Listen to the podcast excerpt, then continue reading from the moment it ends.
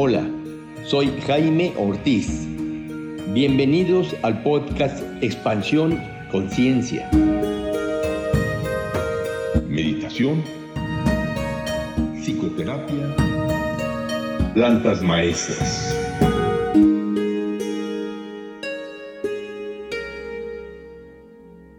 Hola, ¿qué tal amigos? Bienvenidos a este episodio del podcast Expansión Conciencia.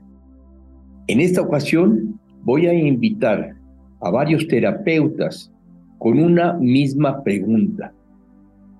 Cada terapeuta dará su respuesta desde la perspectiva de su terapia, ya sea gestal, frontera de contacto, terapia existencial, terapia espiritual, descodificación biológica, terapia relacional, cualquier tipo de terapia que el terapeuta está ofreciendo, desde ahí dará su respuesta.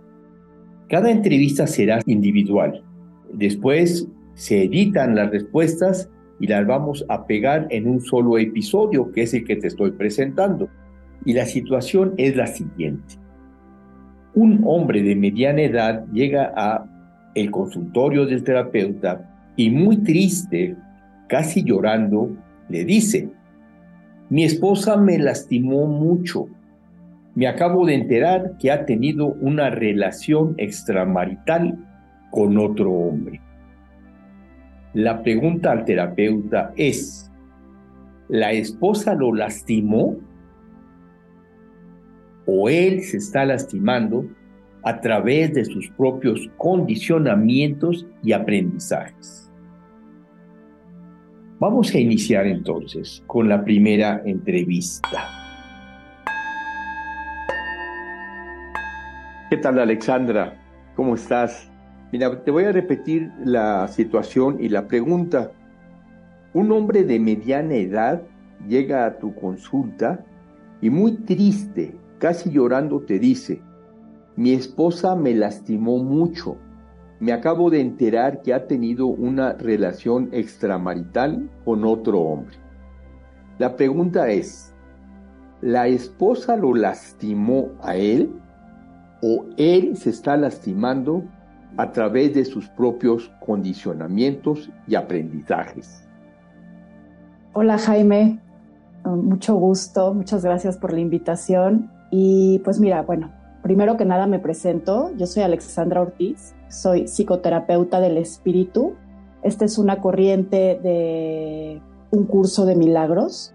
Y desde la perspectiva de esta psicoterapia del espíritu, en realidad lo que la persona está experimentando a través del otro, en este caso este dolor por esta relación extramarital que la, que la esposa tiene, en realidad nos indica una proyección de la propia herida, o sea, de la herida que está experimentando el esposo hacia la esposa con el propósito de que el esposo pueda voltearse a ver a él mismo, con el propósito de que el esposo pueda voltear a ver en su bagaje inconsciente cuáles son estas heridas, en este caso podríamos decir esta herida de traición o esta herida de rechazo o esta herida de abandono que él experimenta, para él poderla sanar, para él poderla perdonar, para él poderla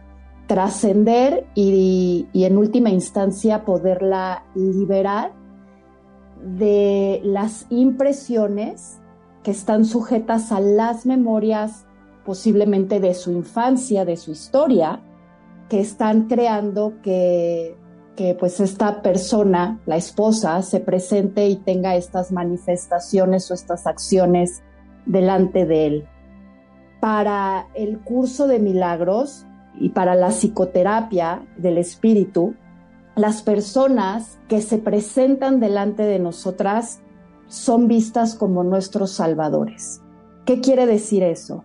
Que la persona de enfrente no es el culpable o no es el el que me está haciendo algo para que yo sufra o para que yo la pase mal, sino que más bien es un, un invitado a nuestra realidad, por decirlo de alguna forma, que está sirviéndonos con el propósito de que nosotros podamos sanarnos, que nosotros podamos ver cuáles son estas creencias, cuáles son estos errores de interpretación que estamos haciendo acerca de la realidad. Entonces, desde este escenario que tú planteas, en realidad es la persona que está sufriendo el dolor la que está creando a través de su proyección inconsciente esta situación como una manera de poderlo observar, de poderlo trabajar, de poderlo perdonar. Cuando dices poderlo perdonar, ah, ¿quién perdona a quién? Ah, esa es una muy buena pregunta, Jaime, porque dentro de la realidad como la vemos, no tenemos entendido lo que es el perdón como lo que realmente es el perdón. Entonces, cuando hablamos de perdón, podríamos decir, ah, bueno, el esposo lo está viviendo como una manera de perdonar a la esposa, pero en realidad el perdón de lo que habla es del autoperdón, del perdón de mis propias creencias, del perdón de esos errores de interpretación que yo tengo instalados en mi inconsciente que me llevan a proyectar sobre los otros diferentes escenarios, en este caso estamos hablando de una infidelidad, para que entonces yo pueda ver ese error y lo pueda perdonar en mí desde la perspectiva del curso de milagros a través de la energía de Dios, a través del amor de Dios. Entonces habría que, que también entender un poco que para el curso de milagros el perdón significa en realidad una neutralización del juicio. Perdonar significa que podemos liberarnos de todos los juicios que tenemos acerca de todas estas percepciones erróneas y, ver la situación desde un lugar de paz, desde un lugar en donde entiendo que lo que sea que estoy proyectando, que me está generando dolor, en primera instancia no es real que no es real, que no proviene del amor y que por lo tanto no es real, que es algo que de donde proviene es del ego, que es el ego el que está generando y causando pues todo este conflicto, todo este dolor o toda, todos estos sentimientos o todas estas emociones que sostienen las heridas o que están implícitas en las heridas. Es decir, el dolor proviene del ego, en este caso el dolor del esposo proviene del propio ego del esposo. Así es. Y podemos decir que la esposa en realidad es una servidora para que el esposo se dé cuenta de quién es en realidad él, de fondo. ¿Es correcto? Sí, dices una servidora y no es literalmente la palabra que el curso utiliza, el curso utiliza la palabra salvadora. Entonces, mi hermano, el que me presenta, el que está actuando en base a este rol que yo mismo le otorgo a través de mi proyección, está ahí para salvarme a mí mismo del error que está instalado en mi mente. Ese error que está instalado en la mente es justamente los condicionamientos. Sí, todas las, las creencias, los introyectos, los condicionamientos, las percepciones erróneas sobre todo, ¿no? Que algo que tenemos que entender es que cuando nosotros somos pequeños, que es cuando, cuando recibimos una mayor carga de, información, que nuestro, nuestro cerebro está como empezando a generar estas ideas acerca de lo que representa el mundo, a muy temprana edad vamos creando significados acerca de las cosas que vemos y la mayor parte de las veces esas cosas que vemos desde la visión del niño no son la visión correcta, no son la visión que es en realidad.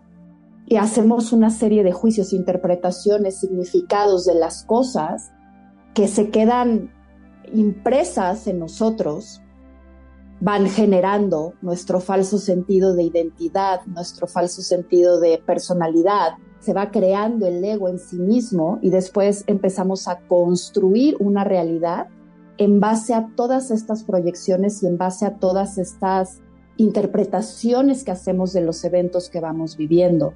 El ego, para poder sostener quién es, quién soy, entonces crea toda esta estructura y que parte toda esta estructura, aparte de todo, de todos los juicios que tenemos, de esta moral aprendida que también pues, que recibimos, que tomamos tanto de, pues sí, del, del inconsciente colectivo, que va de alguna forma moldeando no solamente nuestra realidad, sino la realidad del entorno. Perfecto, muy bien, muy bien Alexandra, pues creo que has dado una respuesta muy sabia y muy amplia acerca de la pregunta.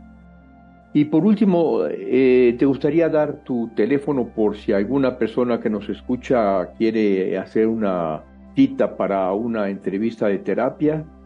Claro que sí, Jaime, con muchísimo gusto. Me pueden encontrar por WhatsApp en el número de teléfono 55 44 86 18 91. Lo repito otra vez, 55 44 86 18 91. Perfecto, perfecto, Alexandra. Muchas gracias. Muchas gracias, Jaime. Gracias por la invitación y gracias a todos los escuchas. Gracias. ¿Qué tal, Jackie? ¿Cómo estás? Bienvenida a este episodio del podcast. Me da mucho gusto. Cuéntanos un poco, Jackie, un poco de ti y también qué tipo de terapia tú ofreces. Hola, mi querido Jaime. Antes que nada, gracias por la invitación a este tu espacio. Y bueno, yo soy terapeuta gestalt humanista. Me dedico a trabajar con adolescentes, con adultos, con parejas. Y recientemente, el año pasado, terminé mi última subespecialidad de trauma. Entonces trato como de, de recopilar y unir como varios conocimientos, aplicando sí la gestal, aplicando corporal y aplicando todo esto en sanar también de alguna manera heridas y trauma. Muy bien. La situación. Un hombre de mediana edad llega a tu consultorio eh, muy triste, llega a tu consulta muy triste, casi llorando y te dice, mi esposa me lastimó mucho. Me acabo de enterar que ha tenido una relación extramarital con otro hombre. La pregunta es, ¿la esposa lo lastimó? ¿O él se está lastimando a través de sus propios aprendizajes y condicionamientos? Fíjate, mi querido Jaime, es una pregunta pues muy importante, muy interesante, pero también es una pregunta tramposa. Porque desde una postura judo-cristiana, de alguna manera como tendemos a señalar, ¿no? A señalar al otro como el culpable o a señalarnos a nosotros como las víctimas. Y desde esta parte es como, como tramposa. Yo te podría decir, mi, mi querido Jaime, que, que no es que uno o el otro sea lastimado o no, sino que la relación en sí se lastima. La relación en sí se lastima y bueno, es como ver que no es tan sencilla la respuesta, ya que si bien somos personas responsables de nuestra vida, somos seres en relación. Y cuando la relación se va como lastimando, es como ir mirando qué es lo que está pasando, cuáles son las circunstancias de ese hombre, cuáles son las circunstancias de su pareja y me parece que lo importante es como mirar cuál es el acuerdo que se rompió, porque desde nuestra postura en la gestal vemos como el todo, ¿no? Hemos hecho como una transición de un modelo individualista a un modelo más de campo, más de estructura. Entonces vemos a la personalidad como este cúmulo de experiencias. Y al hablar de cúmulo de experiencias es como mirar cuál es la historia de vida, en este caso de este hombre, cuáles son sus necesidades, cómo ha estado su satisfacción de necesidades y cuál es su autoconcepto. Entonces, como mirando todo esto y que la personalidad no es como, como algo ajeno, sino que está como un todo, dentro de un todo, es como, como mirar qué es lo que pasó en la relación, qué es lo que pasó en esa relación en donde se rompió el acuerdo, o sea, algo pasó. Entonces sí se lastimó, no a él nada más, ni por ella, ni por sus condicionamientos nada más, sino por la relación, se fue lastimando. Digamos que el, acuerdo que estas dos personas tienen es el acuerdo ancestral. Tú me perteneces, yo te pertenezco, tú me eres fiel, yo te soy fiel. El acuerdo de, eh, un matrimonio monógamo.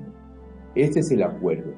Entonces, la esposa, por diferentes razones que desconozco, pues acabó teniendo una relación extramarital. Una o varias, y entonces Después de un, corto tiempo, la esposa le confiesa al esposo que ha tenido estas relaciones extramaritales con una persona y es donde él se siente muy lastimado. Sí, como se siente muy traicionado, ¿no? Y, bueno, y se siente eh, traicionado y lastimado.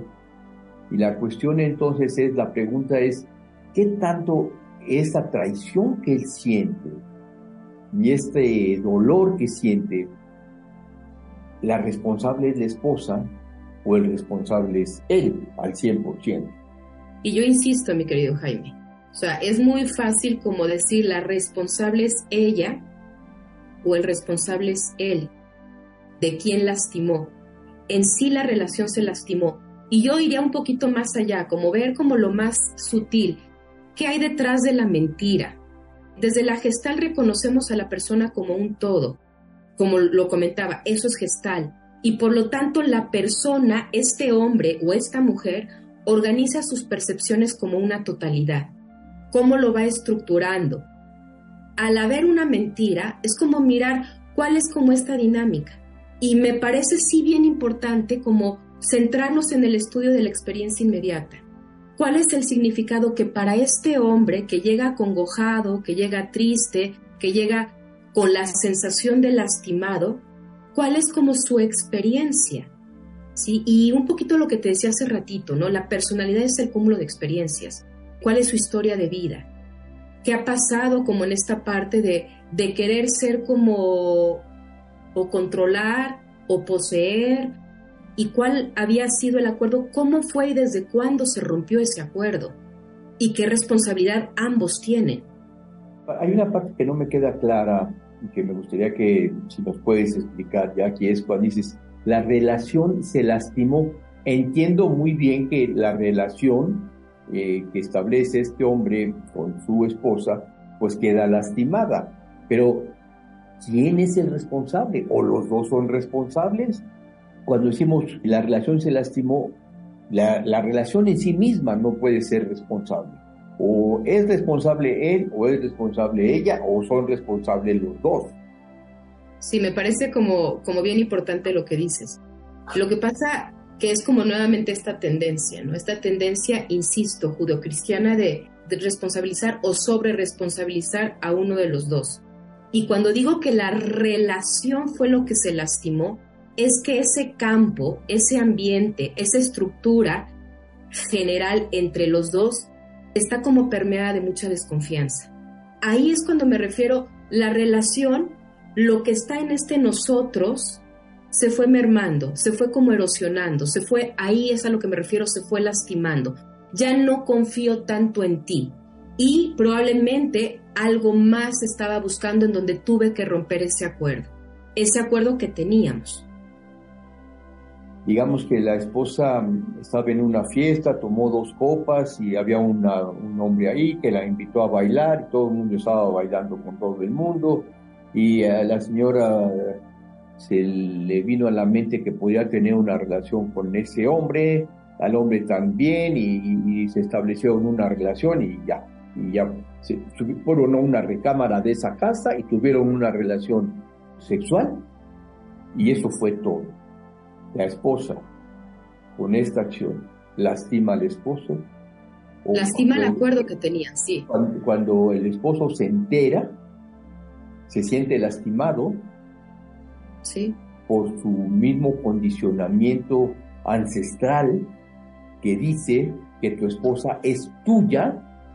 El condicionamiento ancestral dice la esposa, eh, en una relación monógama. Tu esposa es tuya, tú eres de tu esposo y, y este es el condicionamiento.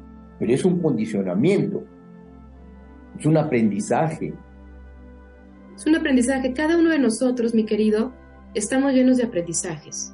Y esos aprendizajes es lo que va conformando quiénes somos. Esa es nuestra historia de vida, ese es como el cúmulo de, de experiencias que vamos teniendo y el autoconcepto que vamos teniendo de nosotros. Entonces, efectivamente, todos tenemos diversos tipos de condicionamientos y eso va generando la personalidad de cada uno de nosotros. Ese hombre se siente lastimado. Acuérdate, mi querido Jaime, que la percepción es ese proceso interno de registro y de interpretación de la información y cada uno lo interpretamos dependiendo de este cúmulo de experiencias que vamos teniendo. Entonces, este hombre, por supuesto que dentro de su acervo, sus aprendizajes y su condicionamiento, lo vive como una gran herida y como algo que lo hubieran lastimado. En sí, sí fue lastimado. No es que necesariamente la mujer, por la razón que hubiera sido, hubiera tenido la intención de, pero sí se lastimó la relación y se lastimó a él. Cuando me dices este ejemplo de ella estuvo en una fiesta y en una fiesta con dos copas, se le fue y bla, bla, bla, lo considero como, como hasta simplista, porque a mí me habla de que algo ya estaba pasando en la relación, en donde si había un acuerdo entre ellos, algo fue pasando en donde sintió como las ganas de seguir como este, a este juego erótico y a este juego de seducción y romper el acuerdo que tenía con su marido. Entonces, como, como algo todavía más profundo, en donde a mí no me gusta como tal decir, él es la víctima, o él es el responsable, o ella es la mala persona, la, la responsable y la culpable. Es como algo sí pasó en la relación, en donde ella tuvo la necesidad de moverse para otro lado y ese campo o esa estructura esa gestal que tenían entre ellos se fue modificando, se rompió y se lastimó como tal la relación. Y él acabó lastimado porque entiendo que, que, obviamente llega llorando, llega con su drama, llega con esta parte, él está lastimado y ella seguramente que movida porque somos impactados por los hechos. Sí, tú podrías decir que los dos son responsables, o que que los dos son responsables o que ninguno es responsable o cómo es eso? Los dos son responsables y la relación es la que está lastimada. O sea, los dos son responsables.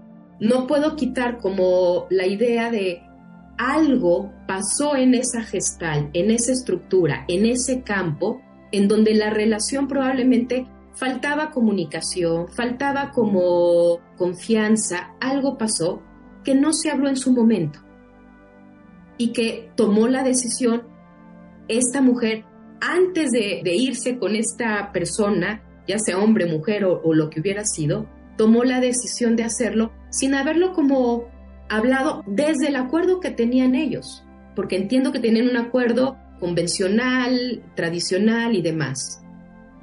Muy bien, Jackie, muchas gracias. ¿Te gustaría ofrecer tu, WhatsApp o alguna forma que alguna persona pudiera contactarte? Con mucho gusto, mi querido. Mi WhatsApp o mi celular su 55 54 00 13 97. 55 54 00 13 13 13 97. 97. Perfecto, Jackie. Muchas gracias, muchas, muchas gracias. Gracias a ti, cuídate y gracias por abrirme espacio aquí. Estamos ahora con Basher Atai y le voy a comentar la misma situación. Bashera, un hombre de mediana edad llega a tu consulta muy triste, casi llorando, te dice, mi esposa me lastimó me acabo de enterar que ha tenido una relación extramarital con otro hombre. La pregunta, te la hago para que me la contestes desde tu perspectiva, es, ¿la esposa lo lastimó a él? ¿O él se está lastimando a través de sus propios aprendizajes y condicionamientos?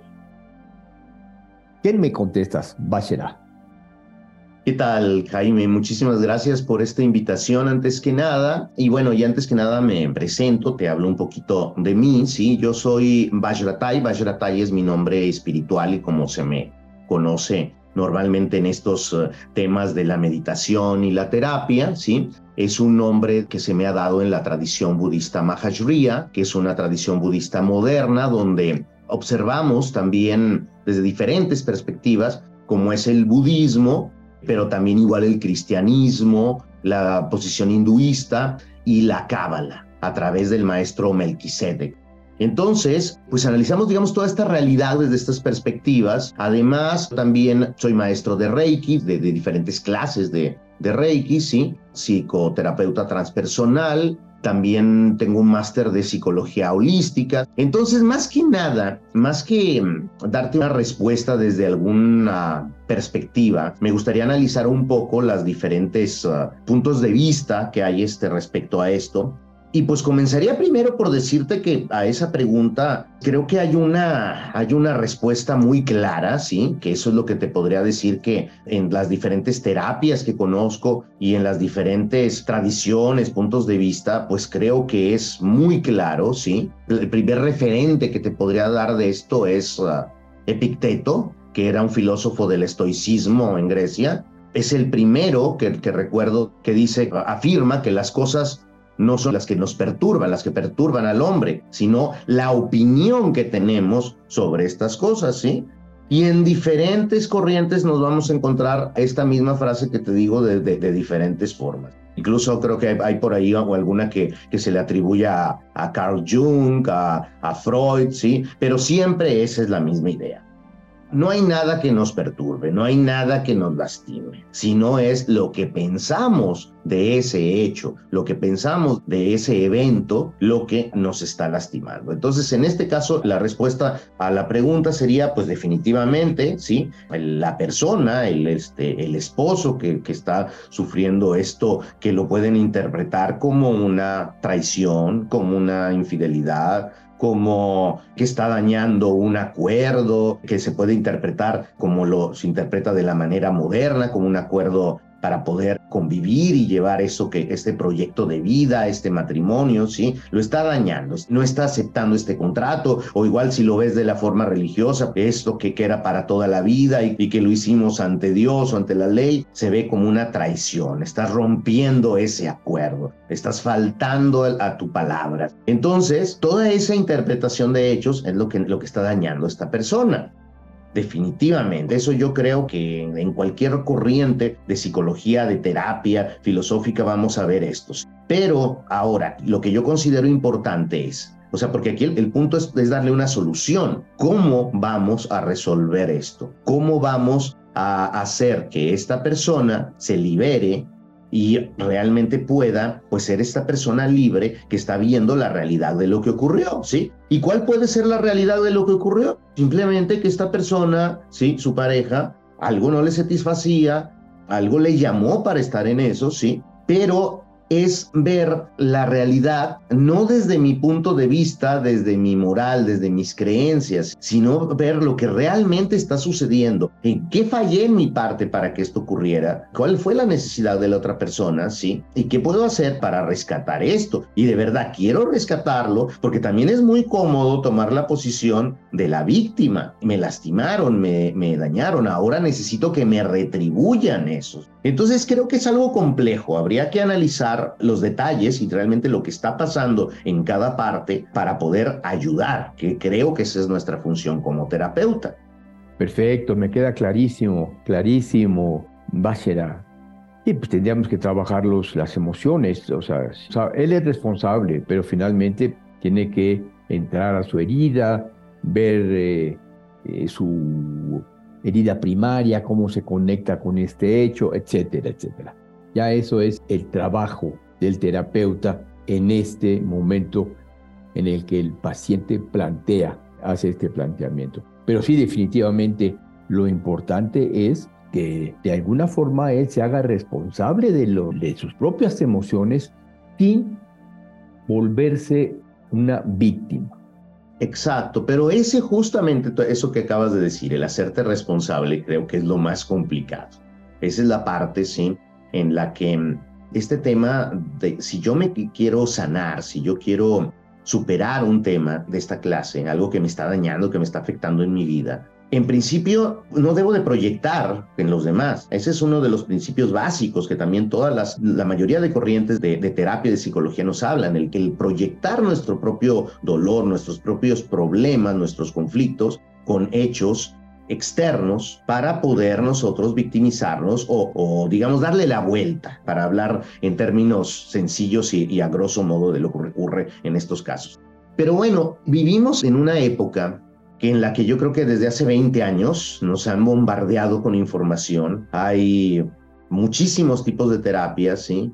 muchísimas formas en las que puedo yo sanarme, pero tampoco, ahora que hablas de responsabilidad, no hay una conciencia, a pesar de que hay tanta información, en el que yo diga, bueno, ok, voy a buscar un terapeuta para resolver esto, voy a buscar la meditación, voy a buscar, no sé, tantas formas que hay ahora, ¿sí? Aquí yo creo que el punto ahora, lo más complicado ahora es que es con tanta información, con tantas herramientas, encontrar lo que va conmigo, lo que funciona conmigo y lo que realmente me está haciendo crecer. ¿Cómo voy a saber qué es lo que me está haciendo crecer, sí? Cuando logré ver las cosas sin que me lastime, sin que las juzgue, sin que yo esté pensando, me están atacando, ¿sí? Entonces vemos que a pesar de que hay tanta información, de alguna forma seguimos estancados en lo mismo. Esta pregunta que me estás haciendo, realmente creo que de una forma u otra la llevo escuchando más de 20 años.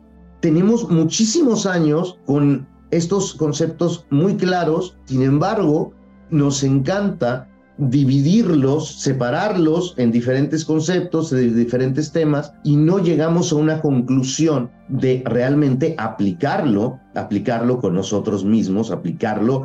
Hay un tema también muy, muy simple, ¿sí? de, de, de psicología básica, que son los sesgos cognitivos. Recuerdo de lo que le llaman el efecto halo, sobre todo en el tema del enamoramiento y luego después del desenamoramiento también. El efecto halo es esa persona que, que, que tiene ciertas características que te agradan, hace algo bueno y es tu héroe te felicitó muy bonito en tu cumpleaños, llegó en ese momento en que dijo la frase perfecta que era la que tú querías para hacerte sentir bien. Todo, todo es perfecto, todo lo que hace lleva ese halo de que me gusta, me encanta, es mi Dios. Entonces, de la misma manera, ese mismo efecto halo nos hace ver cosas en las personas o en conceptos, ¿sí? Que no son reales. Y cuando sucede algo, a lo mejor esa persona es maravillosa, ¿sí? Pero a lo mejor no, no le llenamos eh, sexualmente. Entonces esa persona te va a poner el cuerno. Y cuando te ponga el cuerno, entonces el efecto halo va a ser al revés. Todo lo, lo bello ahora va a tener un halo negro. Entonces le vas a ver todos sus defectos.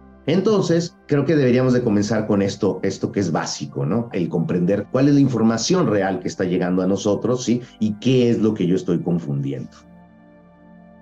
Muy bien, muy bien, Bashir Atay. Oye, te agradezco mucho tu respuesta. No sé si quieras ofrecer algún WhatsApp o alguna forma donde una persona pueda comunicarse contigo. Claro que sí, con mucho gusto, Jaime. Sí, te agradezco mucho la invitación. Y bueno, me pueden contactar en el WhatsApp o Telegram también tengo ahí, Signal inclusive también. El teléfono es 967 114 4574. Repito, 967 114 4574. Estoy a la orden. Muchísimas gracias. Muchas gracias, muchas gracias, Bashir Atay. Bashir Atay o Gamey García Varela, sus órdenes. Gracias. Gracias. Gracias, Gamey, gracias. ¿Qué tal, Jackie? ¿Cómo estás? Bienvenido a este episodio del podcast Expansión Conciencia. Para empezar, me gustaría que nos contaras un poco de quién eres tú, de tu trayectoria, del tipo de terapia que ofreces. Eh, Jaime, primero gracias. Primero estoy muy contento de estar de nuevo aquí contigo en este podcast. Muy, muy contento de esta posibilidad. Y yo propiamente soy un terapeuta, me dedico principalmente a la terapia existencial. Formé un instituto de terapia, de entrenamiento para terapeutas existenciales desde hace 20 años y me dedico al entrenamiento de nuevos terapeutas en terapia existencial. Además, hago terapia, hago terapia existencial tanto uno a uno, de pareja y de grupos. Y como en la formación en terapia existencial no hay mucho en español, no hay muchos textos, pues yo me he dado a la tarea de escribir algunos textos y por eso es que actualmente pues ya llevo siete libros escritos que tratan de hablar un poquito de de qué se trata eso de la terapia existencial para que haya más gente que lo conozca. Paralelamente también estoy entrenado en terapia gestalt, también estoy entrenado en musicoterapia, en terapia narrativa, en respiración holotrópica y recientemente hice una formación en psicoterapia asistida con psicodélicos. Pero todo eso lo considero como agregados a mi práctica terapéutica. Mi práctica terapéutica fundamental es la práctica terapéutica existencial, hasta el trabajo de acompañar a personas que están tratando de procesar sus experiencias con psicodélicos y que a lo mejor no les fue muy bien. Todo eso yo lo enmarco desde el modo de entender, digamos, de la perspectiva existencial. Entonces me dedico principalmente a eso. Perfecto, Jackie. Entonces vamos a recordar la situación eh, de este episodio. Un hombre de mediana edad llega a tu consulta muy triste, casi llorando, te dice, mi esposa me lastimó mucho. Me acabo de enterar que ha tenido una relación extramarital con otro hombre. Y la pregunta, Jackie, sería, ¿la esposa lo lastimó o él se está lastimando a través de sus propios aprendizajes, condicionamientos, expectativas. Visto de otra forma, ¿es responsable del sufrimiento de este hombre la esposa o este hombre en sí mismo? Bueno, déjame compartirte la, la respuesta, obviamente desde una perspectiva fenomenológico-existencial. Desde esta perspectiva nos interesa mucho la experiencia de la persona que tenemos enfrente como me interesa mucho la experiencia que tenemos enfrente, que eso es diferente de la realidad, ¿eh? No voy a hablar de qué es lo verdadero, qué es lo que realmente pasa, sino cuál es la experiencia de la persona que tengo enfrente. Entonces, en este caso, este hombre que tengo enfrente, él tiene la experiencia de sentirse lastimado por la esposa. Es una situación altamente compleja que tiene muchísimas capas. Tiene muchísimas capas, voy a tratar de mencionar las principales. Primero, la primera capa a nivel directo de la experiencia, este hombre siente que su esposa lo traicionó y como siente que su esposa lo traicionó, él le llama a eso mi esposa me lastimó mucho, me está lastimando mucho. Una primera capa, entonces yo diría, sí, la esposa lo lastimó en el sentido de que así es la experiencia de este hombre. Él vive que la esposa lo lastimó. Y vive que la esposa lo lastimó por dos razones. Uno, porque la esposa es la que actúa una mala noticia, es la que actúa una situación que le es muy dolorosa. ¿Cuál es la situación que es dolorosa? Pues que haya tenido una relación extramarital. Y como es la esposa la que lo actúa, porque si lo actuara su hermana, a lo mejor no lo lastima igual, ¿verdad? Entonces, no, es su esposa la que lo, actúa. Entonces, la esposa es la que actúa una acción que le parece a él hiriente, uno. Y dos, porque posiblemente, como ocurre en nuestra cultura, esta pareja tenía un trato, ya sea explícito o implícito, pero tenían un contrato de exclusividad entre ellos. Si tenían un contrato de exclusividad entre ellos, esta mujer, al tener esa otra relación, lo lastima. Esa es la primer capa. Sí, esta mujer lo lastima. Pero quedarnos ahí sería quedarnos a un nivel muy superficial podemos tratar de sostener ese nivel. Para nosotros es muy importante no dejarlo de lado, ¿sabes? O sea, es, sí, claro que él se siente lastimado por su esposa y en su experiencia, él está siendo lastimado por su esposa. Ahora, vayamos a un nivel más alto.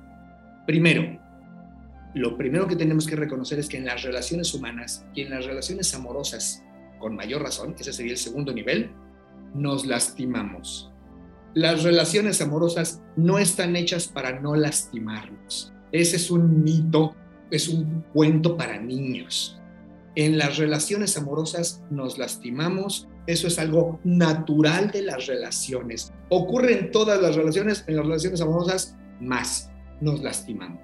Entonces, no es algo terrible que nos lastimemos, es simplemente algo humano que duele, pero no es algo terrible, no es algo pecaminoso, no es algo malvado, nada de que ver, es simplemente algo que sucede porque así son las relaciones humanas, son relaciones en las que nos lastimamos. Esa es una segunda capa que habría que sostener con este hombre. Esta mujer le vino a mostrar en la cara que en las relaciones humanas nos lastimamos. Y pues sí, eso le duele mucho. Segunda capa. Tercera capa, tercera capa. Lo cierto es que esta mujer probablemente, probablemente no lo sabemos, ¿verdad? Pero probablemente no tenía ninguna intención de lastimarle cuando cometió esa acción, cuando se involucró con este otro hombre, no tenía ninguna intención de lastimarle. Pero es muy común que en nuestra cultura interpretemos que si me lastima es porque tenía la intención de lastimarme. Una tercera capa es poder sostener el hecho de que el otro me lastima no porque quiera lastimarme, sino porque tiene derecho a vivir, a hacer con su vida lo que mejor le parezca. Tiene derecho a, tener las experiencias que mejor le parezcan, que requiera, que necesite, aquello que la vida le presente. Cada uno de nosotros, no importa si estamos en pareja o no, cada uno de nosotros necesita tomar decisiones de lo mejor que le parezcan a cada quien en el momento con respecto a las experiencias que le plantea la vida. Entonces, esa sería otra capa más, poder sostener que probablemente la otra persona no tenía ninguna intención de lastimar, aunque él experimente que lo lastimó, probablemente ella no tenía ninguna intención de lastimarle. Es más, tal vez lo ocultó, no se lo dijo de entrada. ¿Por qué lo ocultó? Porque no quería lastimarlo, probablemente pensando que si él lo supiera, se lastimaría. Entonces, para ello lo oculta, para no lastimar. La gran mayoría de personas que cometen una situación así, que tienen una relación extramarital, no lo hacen porque quieren lastimar a su pareja. De hecho, quieren hacerlo ocultas para no lastimar a su pareja. Y la última capa que podemos señalar es justamente esta capa que tú señalas. Y todos vivimos en una cultura que nos enseña que la relación de pareja debe ser monogámica, fiel, leal y sin relaciones con otros. Aunque nos enseña que así deba ser, lo cierto es que vemos por todos lados que rara vez es así, pero la cultura nos educa a que así debiera ser. También podríamos decir que hay parte de responsabilidad en la cultura por la manera como la cultura nos educa, porque la cultura nos educa a que el amor debe de ser exclusivo.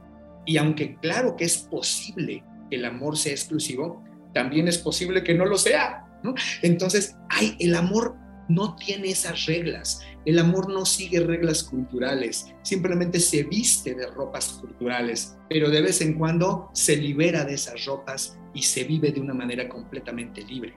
Entonces, si, si, si preguntamos la última pregunta que decías, o la última manera de preguntarlo, ¿quién es el responsable de ese dolor? desde un marco existencial diríamos todos, todos, ¿no? Todos somos responsables por construir esta cultura y mantener esta cultura que nos dice que el amor debe ser de ciertas maneras, que nos dice que no nos debemos de lastimar y que nos dice que si alguien nos lastima es porque es malo y porque tiene algo en contra de nosotros. Todos sostenemos esa cultura, es parte de esa responsabilidad, pero también tener responsabilidad la esposa porque tal vez tenían un trato y ella eh, de alguna manera no cumplió con el trato, pero de nuevo, pues porque en la vida no siempre podemos cumplir los tratos y él también por haberse creído todo lo que la cultura le enseñó y querer mantener a su mujer bajo los regímenes de la cultura y de la sociedad. Entonces, la responsabilidad es compartida por todos por igual. Esa sería, a grandes rasgos, por supuesto, la respuesta existencial. Pero lo que más nos importaría, Jaime, lo que más nos importaría es siempre comenzar y mantenernos ahí el mayor tiempo posible en la primer capa. La primer capa que es, este hombre siente que esta mujer lo lastimó. Y no es mi papel como terapeuta darle lecciones de moral, darles lecciones de responsabilidad, darle lecciones de qué significa el amor y cómo puede tener amor más libre. No es mi papel jugar eso. Mi papel es acompañarlo en su experiencia. Entonces, si su experiencia es mi esposa me lastimó, yo le voy a decir, y te duele mucho que te haya lastimado, ¿verdad? Me voy a quedar con su experiencia, porque creemos que solo si sostenemos la experiencia de la persona el tiempo suficiente, podemos ir más allá de ese primer nivel para ir a los otros niveles que te mencioné y quizás a muchos otros que en estos momentos no estamos viendo, pero poder ir a todos esos otros niveles que una experiencia como la que tú narras presenta, porque siempre es mucho más compleja, mucho, mucho más compleja que simplemente lo que parece. Perfecto, perfecto, Jackie. Ha sido muy claro, ha sido muy claro en tu respuesta y pues la dejamos libre para que las personas que escuchan puedan evaluarla, puedan aprender de esta respuesta desde el marco existencial. Muy bien, Jackie, no sé si te gustaría dar tu WhatsApp o algún otro medio a través del cual alguna persona que quiera contactarte lo pueda hacer. Claro, puedo dar tanto mi Instagram, ahí yo publico alguna información cada semana, entonces a las personas les podría interesar. El Instagram es arroba Jackie Existencia. Jackie es como los indios de Sonora. Y-A-U de queso U-I. Jackie Existencia. Y mi WhatsApp, por supuesto, no tengo ningún problema, pueden comunicarse a través de mi WhatsApp. El WhatsApp es el 55 38 99 15 10. Repito mi WhatsApp, 55 38 99 15 10. El Instagram, arroba Jackie Existencia. Perfecto, Jackie. Pues muchas gracias, muchas gracias por haber participado. Al contrario, con mucho gusto de escuchar todo lo que dicen nuestros colegas. Gracias. ¿Qué tal, Paola? ¿Cómo estás? Bienvenida a este episodio de Expansión Conciencia. Cuéntanos un poco de ti, Paola. Cuéntanos de tu trayectoria y del tipo de terapia que ofreces. Hola Jaime, pues muchas gracias primero que nada por volverme a invitar. Eh, me siento muy honrada de estar en tu podcast y te cuento. Mira, eh, el estilo de terapia que yo doy ha sido al final una mezcla muy personal de cuestiones que he ido complementando. Por un lado, tiene aportaciones de la psicología y la neurociencia, y por otro lado, hace muchos años que yo vengo caminando las tradiciones ancestrales como el chamanismo, que ahora se le llama así, el budismo y el yoga. Entonces me gusta siempre integrar aportaciones de esto que llamamos el mundo espiritual. Me he dedicado a estudiar varias corrientes psicológicas y la que más sustenta mi trabajo, porque es una metodología de la que yo me enamoré profundamente, se llama Hakomi que está dentro de las terapias psicocorporales, o sea, es somática, esto quiere decir que estudia la experiencia presente en el cuerpo vivo y una de sus características es que es no violenta, es decir, respeta los procesos de los consultantes y partimos de la idea de que todas las respuestas y toda la medicina, voy a usar esta palabra, está adentro de la persona que viene a consultar. Como herramienta principal utilizamos la atención plena, que ahora se conoce como mindfulness, pero que ha sido una herramienta de simplemente observar lo que ocurre aquí y ahora en el presente. Sí, perfecto. Muchas gracias, Paola. Muchas gracias. Vamos a iniciar entonces con la situación. La situación. Un hombre de mediana edad llega a tu consulta muy triste, casi llorando, y te dice, mi esposa me lastimó mucho. Me acabo de enterar que ha tenido una relación extramarital con otro hombre. La pregunta, ¿la esposa lo lastimó o él se está lastimando a través de sus propios aprendizajes y condicionamientos? Me encanta esta pregunta y voy a responderla suponiendo que este hombre viene a una terapia individual, porque otra situación muy distinta sería si su pareja viniera a la terapia también. ¿Cuál es la intención cuando alguien viene a una terapia individual? muchas veces recuperar el poder personal y estudiar de qué manera está construyendo esa realidad que le está ocurriendo. Vamos a partir de esto. La realidad se construye a través de la historia que nos contamos de ella, a través de nuestras creencias.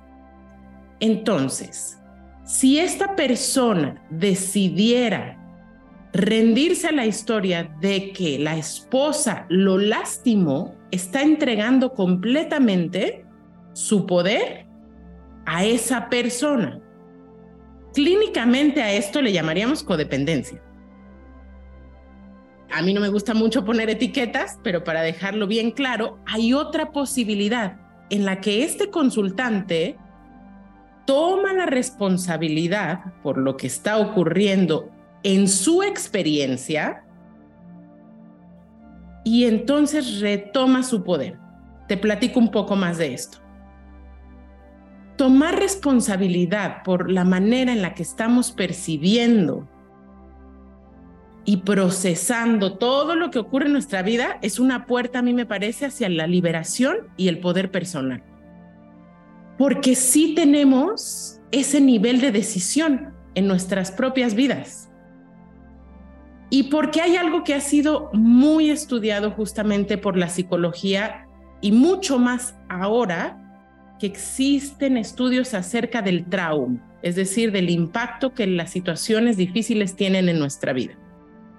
Y lo que se ha confirmado es que muchas de las cosas que sentimos aquí y ahora tienen una relación directa con experiencias de nuestro pasado especialmente con experiencias traumáticas de nuestra infancia principalmente. Pongo un ejemplo. O más bien, ya me lo pusiste tú. Una persona viene lastimada o se siente lastimada porque su mujer tuvo una relación extramarital. ¿Ya? Este es el dato objetivo me siento lastimado no es un sentimiento, es una interpretación. La emoción puede ser enojo, tristeza, miedo, desesperación, en fin. Pero ella me lastimó o me siento lastimado, ya es una interpretación acerca de esto que sucedió. ¿Hace sentido lo que digo? Sí, claro, claro. Entonces, perdón, sería mucho más claro que dijera, estoy triste. Yo tomo estoy la muy responsabilidad. Triste. Estoy muy triste, estoy muy enojado. Y eso es la respuesta saludable a un evento así. De hecho, si él estuviera feliz o no sintiera nada, ahí cuestionaríamos su estado de salud mental. Esta es la respuesta normal y saludable. Pero pasa a veces, voy a poner un ejemplo extremo que alguien dice, tengo pensamientos suicidas a partir de esto, me quiero morir. Y pensando que esta persona es un adulto, esta respuesta objetivamente es muy desproporcionada. Cuando estudiamos algo así, nos damos cuenta de que generalmente este sentimiento de no poder con la vida, de estar desesperado, no es la primera vez que sucede con lo que su esposa hizo. Esto es clave.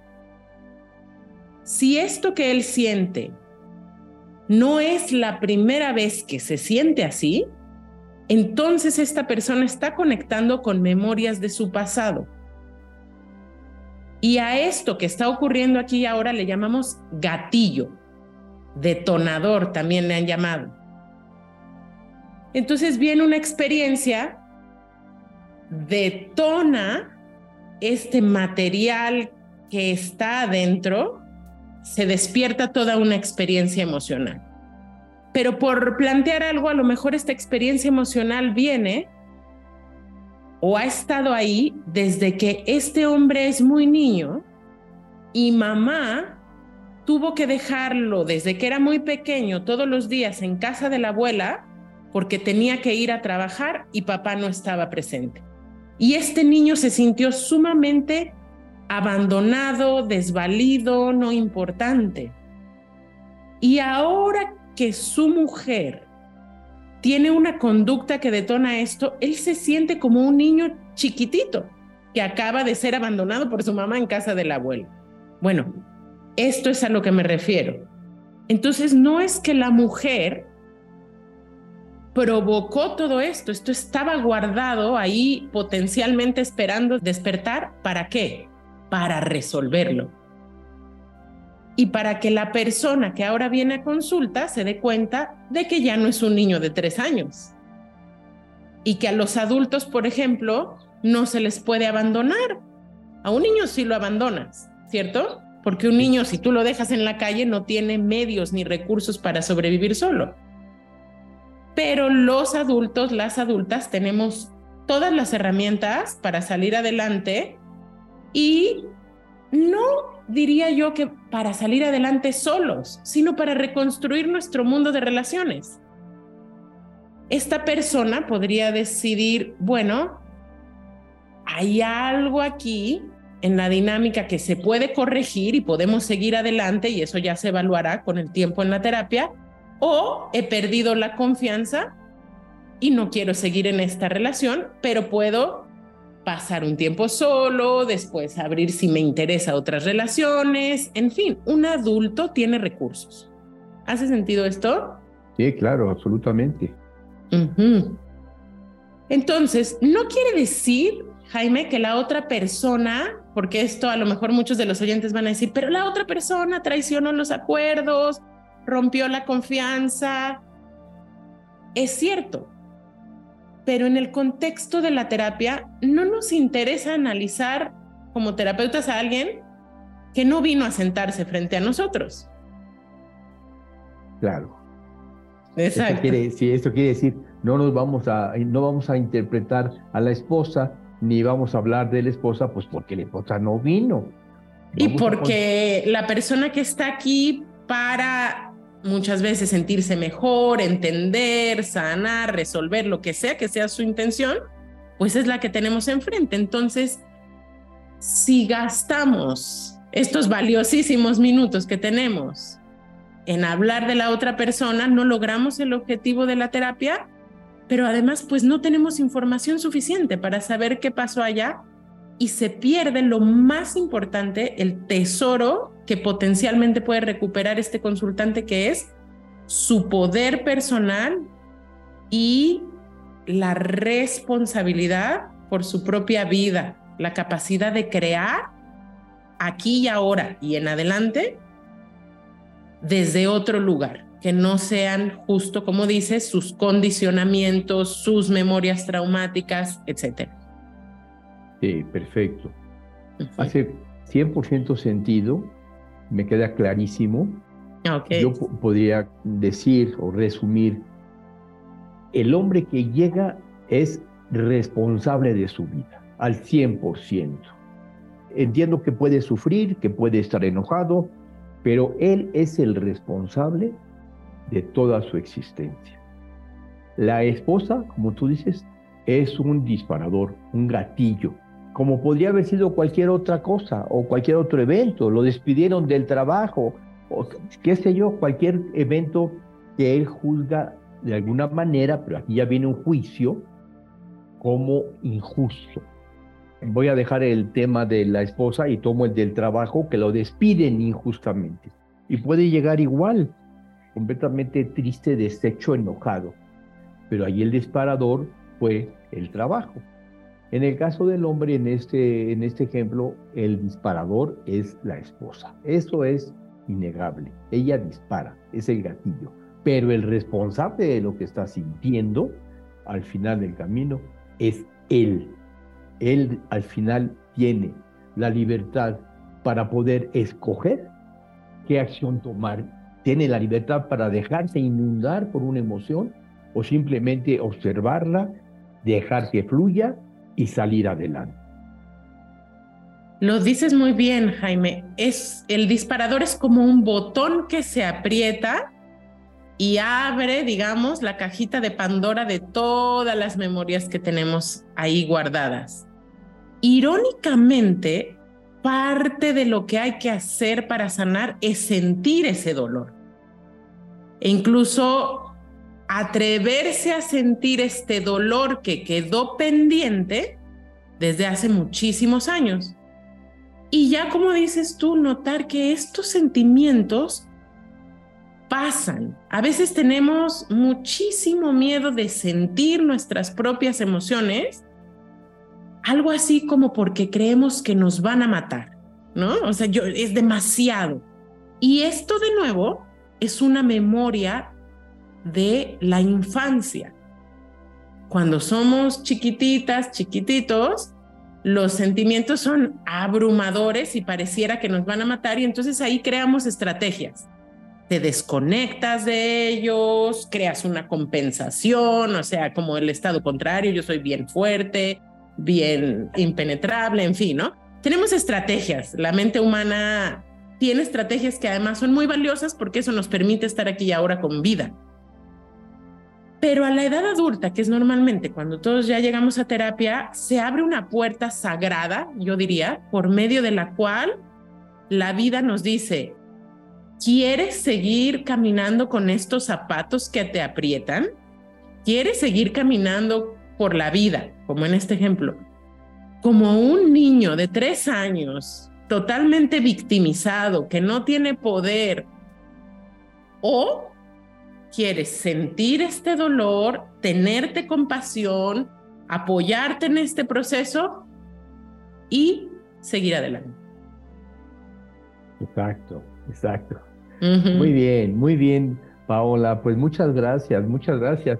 Solo para terminar, quisiera invitarte a que nos comentes si alguien quiere establecer comunicación contigo, y si tienes algún WhatsApp o alguna cuenta de Instagram que tú quieras compartir. Con gusto, la manera más fácil de conectar conmigo es a través de dos cuentas de Instagram. Una es arroba paola a B grande A N de niño, Avan, que es mi apellido como abanico, arroba paola van y arroba pachamamita.mamita tierra y por ahí quien guste me puede mandar un mensaje y también invitarles a escuchar Terapia para Llevar, que es un podcast donde comparto también sobre temas relacionados con la terapia y la espiritualidad. Perfecto, perfecto, Paola. Pues muchísimas gracias, muchas gracias. Un placer estar aquí. Que estés muy, muy bien. Gracias. Bye, bye. Esto fue Expansión Conciencia por Jaime Ortiz. Si te gustó este episodio, por favor compártelo para que más personas se puedan beneficiar.